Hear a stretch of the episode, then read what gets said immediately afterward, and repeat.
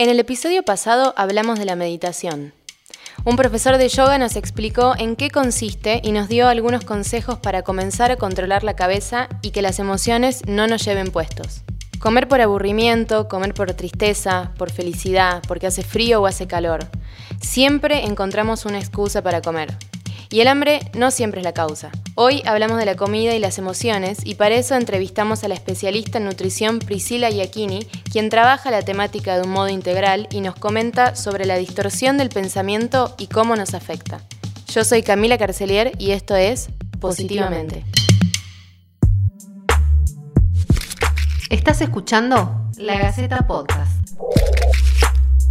¿Qué papel juegan las emociones en nuestra dieta y con qué cosas se suele asociar la comida? Venimos de esto, de, la vieja cultura de la nutrición, en donde nos enseñaban que para bajar de peso teníamos que morirnos prácticamente de hambre, comer súper poquito, lechuga, tomate y, renunciar también al placer de comer, ¿no? Entonces, esta, esta nueva ola de la nutrición, por suerte, integra un montón de, estas otras cosas que tienen que ver con legalizar el placer de comer.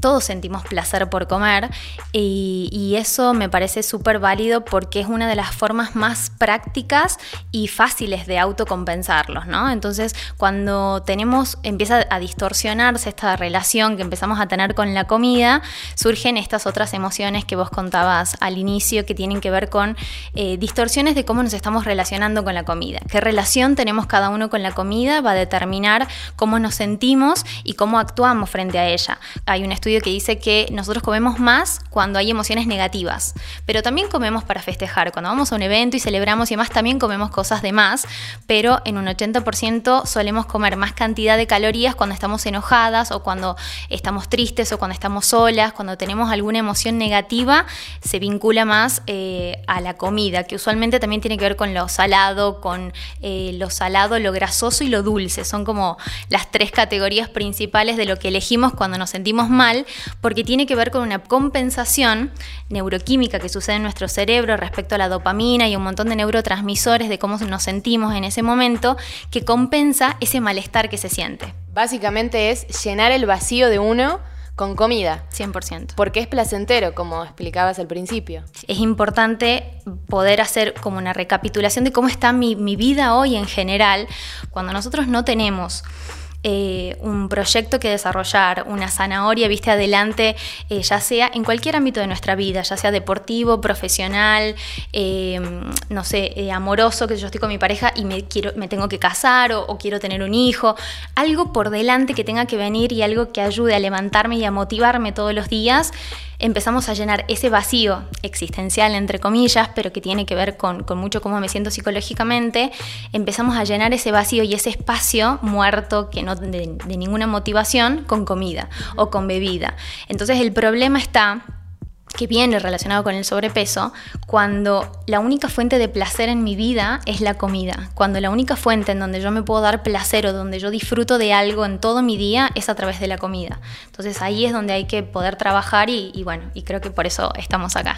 Tengo hambre o creo que tengo hambre. ¿Cómo hago para detectar si realmente tengo hambre porque necesito comer o es una cuestión emocional? es, más fácil de lo que parece. Es simplemente tener en cuenta, por ejemplo, vamos a tomar tres tipos de hambre. El hambre real, que es el hambre que tiene mi cuerpo, ese lo voy a sentir cuando pasan muchas horas sin comer.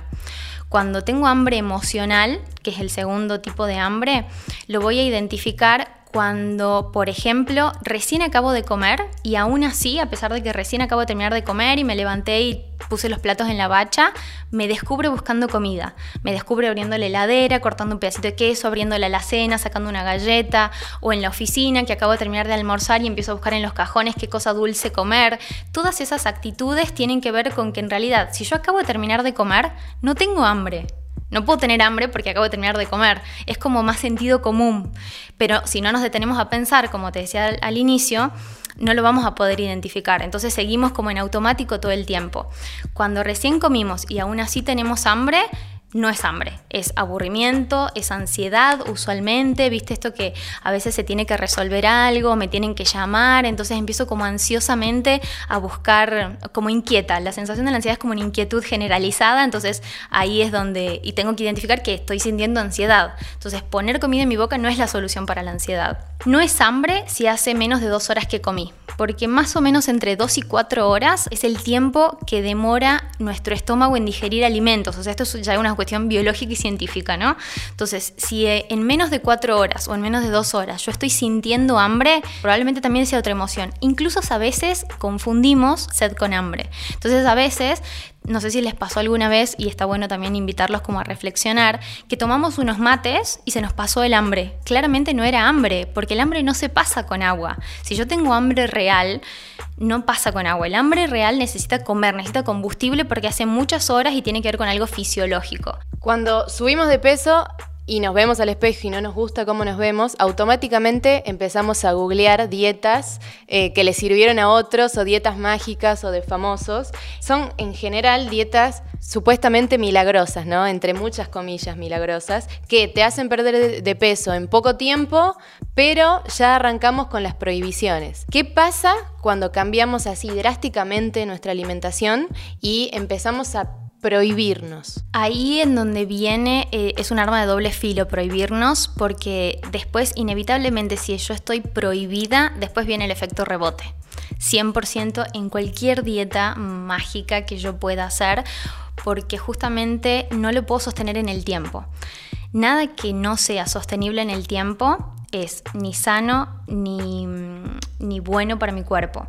Nada que yo no pueda sostener y hacerlo a largo plazo puede ser beneficioso para mi cuerpo y es incluso quizás hasta antinatural, ¿no?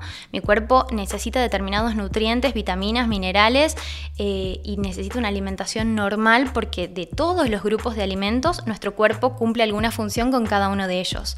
Entonces estas dietas keto, estas dietas, si bien sirven o se pueden hacer por corto periodo de tiempo, primero y principal tienen que estar supervisadas por un profesional porque saben qué condiciones y en qué momento y, en qué, y hasta qué tiempo.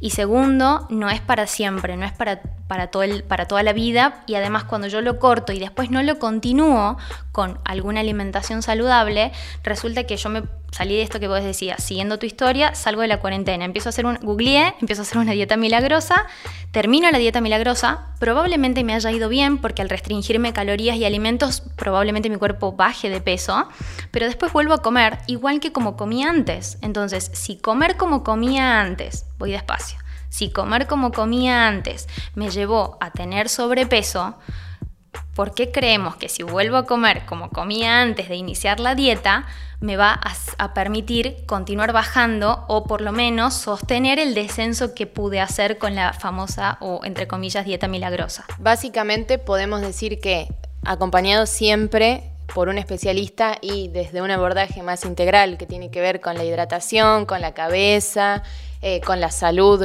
médica desde los otros puntos, eh, podemos lograr un equilibrio en la comida, comiendo lo que nos gusta, sano reduciendo capaz la cantidad cada paciente es individual. Entonces, si yo tengo una vida normal, voy a poder hacer cuatro comidas a lo largo del día, dividido entre tres y cuatro horas, como hablábamos recién, que no pasen más de cuatro horas y que no pasen menos de dos horas, porque en todo ese tiempo mi cuerpo está digiriendo la comida anterior. Eh, moverme es súper importante y controlar y saber cómo me estoy sintiendo. Cuando yo estoy más estresado, cuando en las semanas o en el día que yo tengo más nivel de estrés, disminuye la capacidad de poder elegir comidas saludables. Entonces, si yo hoy tuve un día súper estresante, no voy a poder elegir comer sano, porque mi cerebro va a estar saturado de elecciones y de estrés, además va a estar, eh, voy a tener cortisol circulando por todo mi cuerpo y eso me va a costar poder elegir alimentos más sanos porque en cierta forma voy a necesitar compensarme. Siempre hablamos de cantidades controladas, obviamente de todos los grupos de alimentos, verduras, frutas, vitaminas, minerales, poder comer carnes, hidratos también en su medida justa y demás, eh, pero sobre todo apelando al bienestar emocional y a cómo nos sentimos. Ahora, Pri, entonces, para resumir, ¿la culpa engorda? Quizás sí, en realidad eh, tendríamos que evitar la culpa y pensar en qué cosas nos hacen sentir culpables y evitar, porque la culpa nos lleva a malestar eh, personal. La invitación es hacer un círculo virtuoso en donde me amigue con mi cuerpo, en donde lo pueda amar independientemente del peso que tenga, lo pueda amar porque es el que me permite relacionarme y el que me permite estar en este mundo. Eh, y sí puedo hacer muchas cosas para mejorarlo, 100%, ocuparme de esto, de cuánto estoy comiendo, de cómo me estoy estoy moviendo y de cómo me estoy relacionando con la comida y conmigo misma. Muchas gracias, Pri. A vos. En conclusión, es importante no prohibirse de nada, comer con conciencia y no dejarse llevar por el momento. Recordá que la que controla el estómago es tu cabeza.